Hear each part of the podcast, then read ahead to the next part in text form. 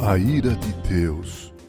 Há um Deus, ele existe, ele é real. E não pense você que ele está alheio a tudo que acontece no mundo. Em absoluto, o Deus da Bíblia é diferente do Deus do deísmo, por exemplo, aquela doutrina que prega que Deus criou todas as coisas e depois de dar o impulso inicial, deixou tudo entregue à sua própria sorte.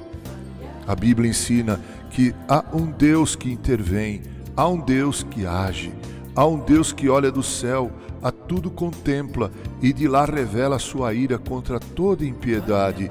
Sim, contra toda impiedade. Nada passa despercebido aos seus olhos, nada foge ao seu controle e ao seu olhar perscrutador. O sábio escreveu: Os olhos do Senhor estão em toda parte, observando atentamente os maus e os bons. Provérbios 15, 3.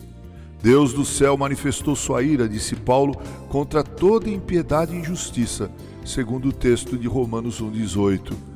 Ele fez isso no passado e as Escrituras estão repletas de testemunho a esse respeito. Ele puniu o Egito de uma forma terrível, por exemplo. Se não bastassem as dez pragas, Deus ainda sepultou milhares de egípcios no Mar Vermelho, que se fechou para eles. Sim, o Mar Vermelho se abriu para a salvação de Israel, mas se fechou para punir o rei do Egito e seu poderoso exército.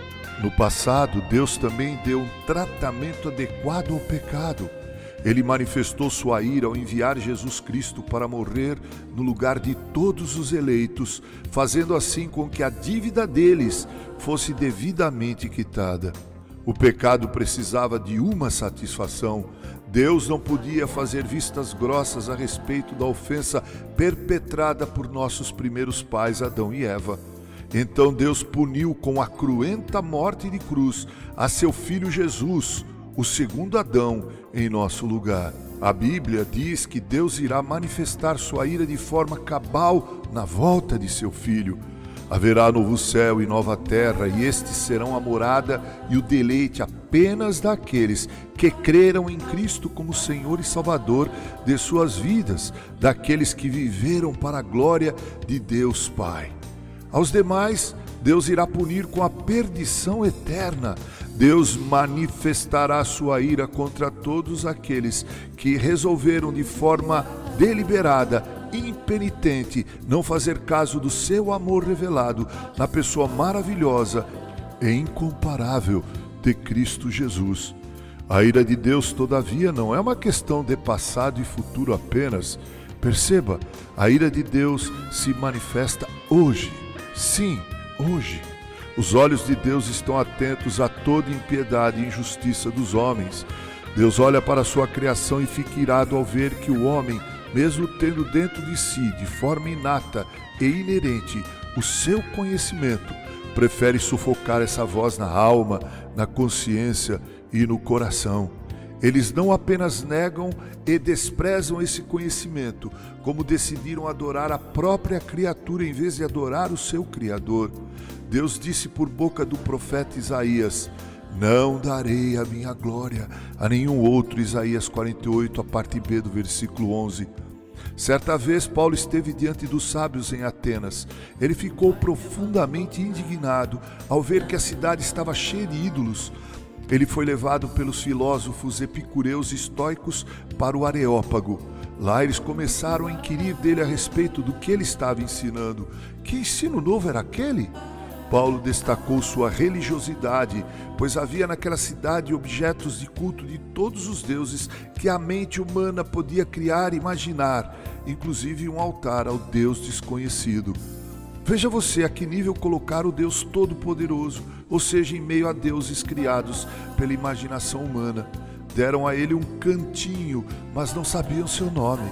Aceitaram que ele existia, mas não sabiam bem que Deus era esse. Eles sabiam mais sobre Apolo, Júpiter, Zeus, Dionísio, Afrodite e assim por diante, e os adoravam mas o desprezo do Deus verdadeiro ficou patente em deixá-lo ali, em meio àqueles deuses.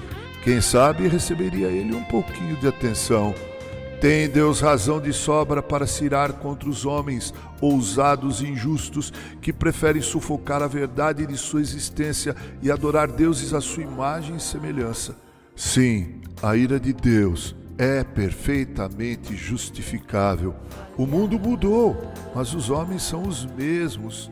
Há muitos deuses e ídolos hoje ocupando o lugar do Deus verdadeiro no coração humano. A ira de Deus é justa e o homem é indesculpável. Vivemos dias difíceis estes.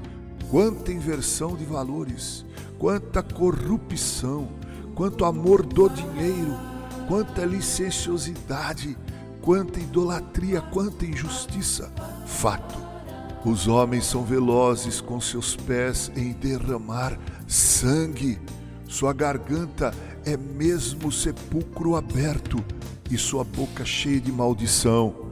Mas eis que o sol brilhará no horizonte, e quando tudo der a parecer que iremos perecer, Jesus voltará e todo o passado será compreendido. O presente será cheio da graça daquele diante do qual todos hão de se curvar, e o futuro será eterno no reino glorioso do Deus que age. Pense nisso, esteja preparado, porque a volta do Senhor se aproxima. Com carinho, Reverendo Mauro Sérgio Aiello.